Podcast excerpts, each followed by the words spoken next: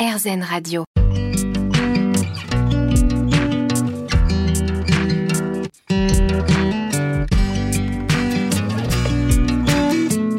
Mieux vivre l'instant.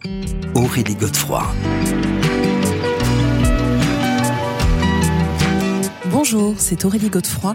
On se retrouve pour Mieux vivre l'instant, votre émission hebdomadaire sur RZN Radio. Avec nos invités, nous comprenons l'importance de se poser en conscience, de s'ancrer, de méditer, de mettre sur pause dans notre vie quotidienne pour mieux vivre les différentes problématiques que nous pouvons rencontrer, que ce soit au niveau personnel, professionnel ou encore émotionnel. Et j'ai l'immense bonheur d'accueillir pour cette première émission de la saison Corinne Merlot. Mieux vivre l'instant. Aurélie Godefroy. Mieux vivre l'instant sur RZN Radio, avec donc aujourd'hui Corinne Merlot. Corinne Merlot, bonjour. Bonjour, merci de m'accueillir.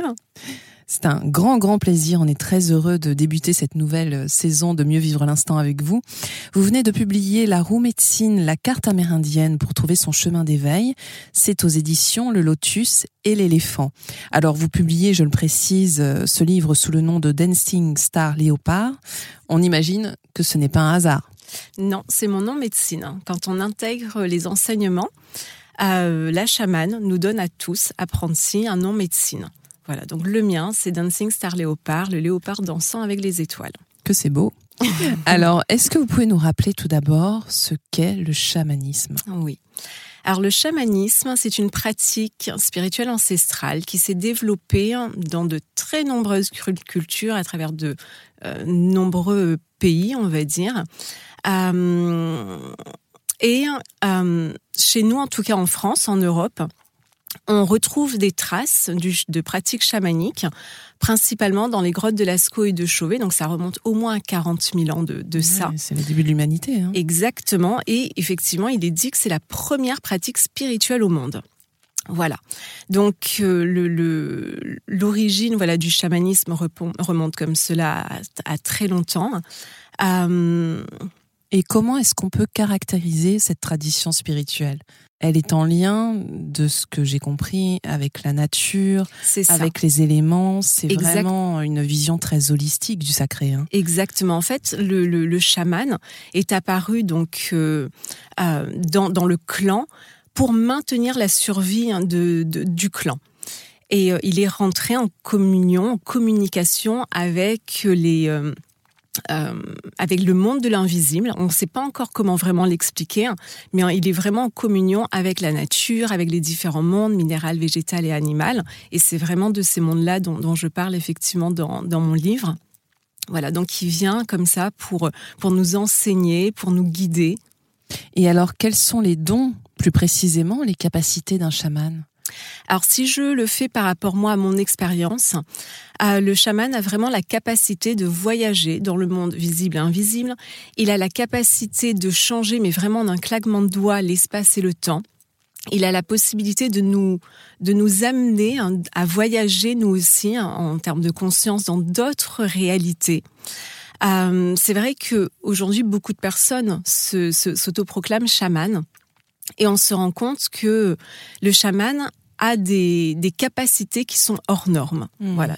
Et qui donc doivent être reconnues d'une certaine manière. On ne peut pas, comme vous dites, s'auto-proclamer chaman euh, n'importe comment. Exactement. Pour les, euh, pour les Amérindiens, en tout cas, le chaman est vraiment une personne qui a été reconnue par les esprits, euh, qui a été reconnue aussi par son clan.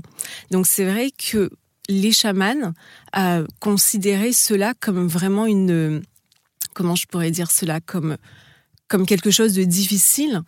Euh, donc c'est vrai que les personnes aujourd'hui qui s'autoproclament chamanes, euh, ou elles sont inconscientes, parce que c'est vraiment être au service de la grand-mère Terre 24 heures sur 24, et ce n'est plus du tout vivre sa, sa vie d'homme ou de femme ordinaire. Hmm. Et alors vous-même, comment vous avez rencontré le chamanisme? Alors moi, le chamanisme est entré dans ma vie hein, grâce à mon compagnon. Ça faisait déjà dix ans qu'il suivait lui les enseignements chamaniques. Et donc quand il m'en a parlé, pour moi, ça a vraiment sonné comme une évidence. Euh, je viens d'une famille de médiums et de guérisseurs. Donc j'ai toujours été euh, dans les énergies, dans, dans les soins aussi. J'ai toujours baigné là-dedans. J'ai toujours entendu ma famille parler euh, d'exorcisme, de parler d'esprit. Ma grand-mère communiquait avec euh, sa, sa sœur défunte, mes, mes tantes sont également médiums et guérisseuses, ma sœur l'est également. Donc voilà, j'ai toujours baigné là-dedans. Donc c'est vrai que quand il m'en a parlé, pour moi c'était euh, évident que voilà, j'avais vraiment envie de, de, rencontrer une chamane et de développer davantage mes, également mes capacités. Alors, euh, on peut dire d'ailleurs, et je trouve ça très beau, hein, dans votre livre, vous décrivez cette tradition comme la voie de la beauté, mmh. la voie du cœur. C'est ça.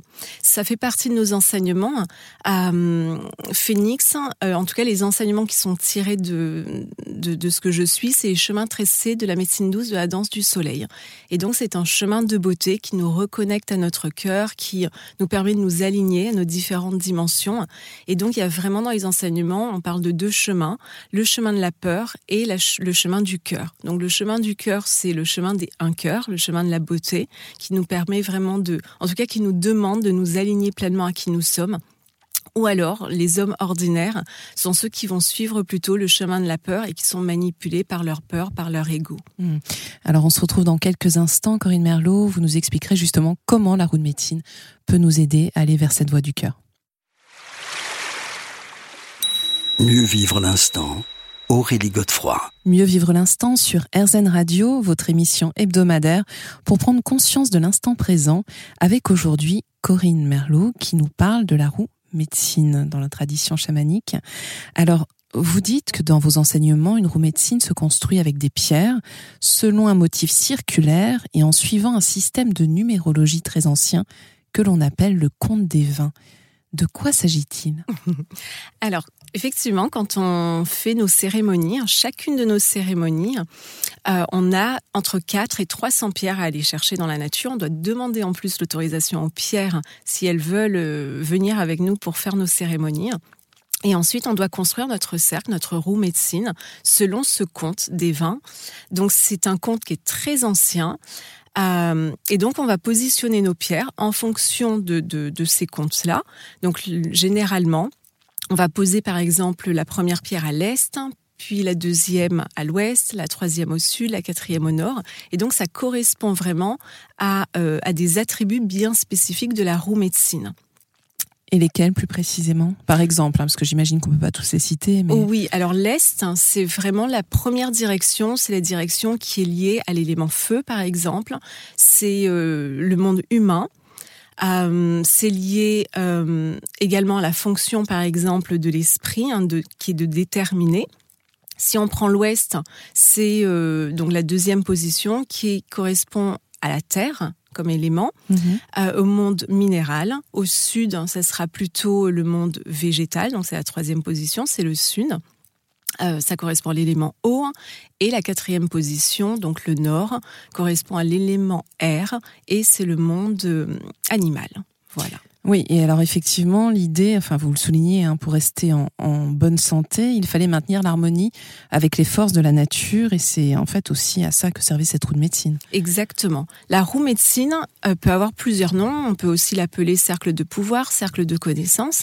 Et donc les Amérindiens se servaient, euh, construisaient une roue médecine à la fois pour raconter les mystères de l'univers, pour en comprendre les mystères, mais également pour mieux se comprendre, pour mieux se connaître.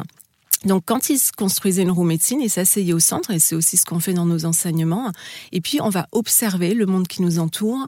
On va euh, comprendre, en tout cas, eux, c'est ce qu'ils ont découvert, c'est que une roue médecine est le reflet de plusieurs autres roues. Euh, et que chaque élément peut vraiment être connecté, interconnecté et relié.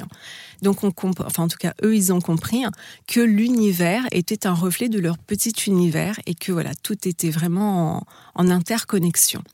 Donc, par exemple, si je donne un exemple par rapport à la roue, euh, l'eau, mmh. qui est un élément, il est à l'extérieur bien sûr, mais il est aussi à l'intérieur de nous. Et l'eau correspond à nos émotions. Euh, la terre, c'est notre corps physique. Euh, donc, on va apprendre à en prendre bien soin pour pour vivre une vie euh, épanouie. Le nord, c'est l'air. Ça correspond à notre mental. Donc, on sait qu'on nous, les occidentaux, on a un mental très très fort qui très présent. un peu, voilà, très présent, qui part un peu dans tous les sens. Donc là aussi, on, on a des techniques, des outils pour apprendre à maîtriser, à canaliser notre mental. Mais alors concrètement, comment ça se passe? C'est-à-dire qu'en fait, ils décident de faire cette roue médecine, mais euh, quand il y a un sujet particulier à, à discuter, ou est-ce que finalement c'est des rituels plus réguliers, euh, finalement, quelle que soit, j'allais dire, l'actualité Alors, je pense qu'au départ, quand ils ont vraiment créé la roue médecine, c'était vraiment pour comprendre les mystères de l'univers, comme je le disais. Hein. Donc, ils ont juste en observant euh, leur environnement, ils ont découvert que tout était cyclique. Ils ont vu qu'il y avait euh, les saisons, donc ils ont créé une première roue, la roue des saisons. Ils ont ensuite créé, par exemple, la roue au niveau des astres avec les étoiles, la lune, la terre. Euh, ils ont créé la roue des minéraux, la roue des végétaux. Donc voilà, donc c'est vraiment plein de roues qui, qui permettent de comprendre tout ce qui se passe autour d'eux et comme je le disais aussi, c'est vraiment des reflets, hein. c'est mm. un reflet euh, de, nous-mêmes. Et ensuite, donc, il y a eu cette roue médecine. Exactement. Dont on reparle dans quelques minutes et on va explorer justement les différentes directions que vous mentionniez.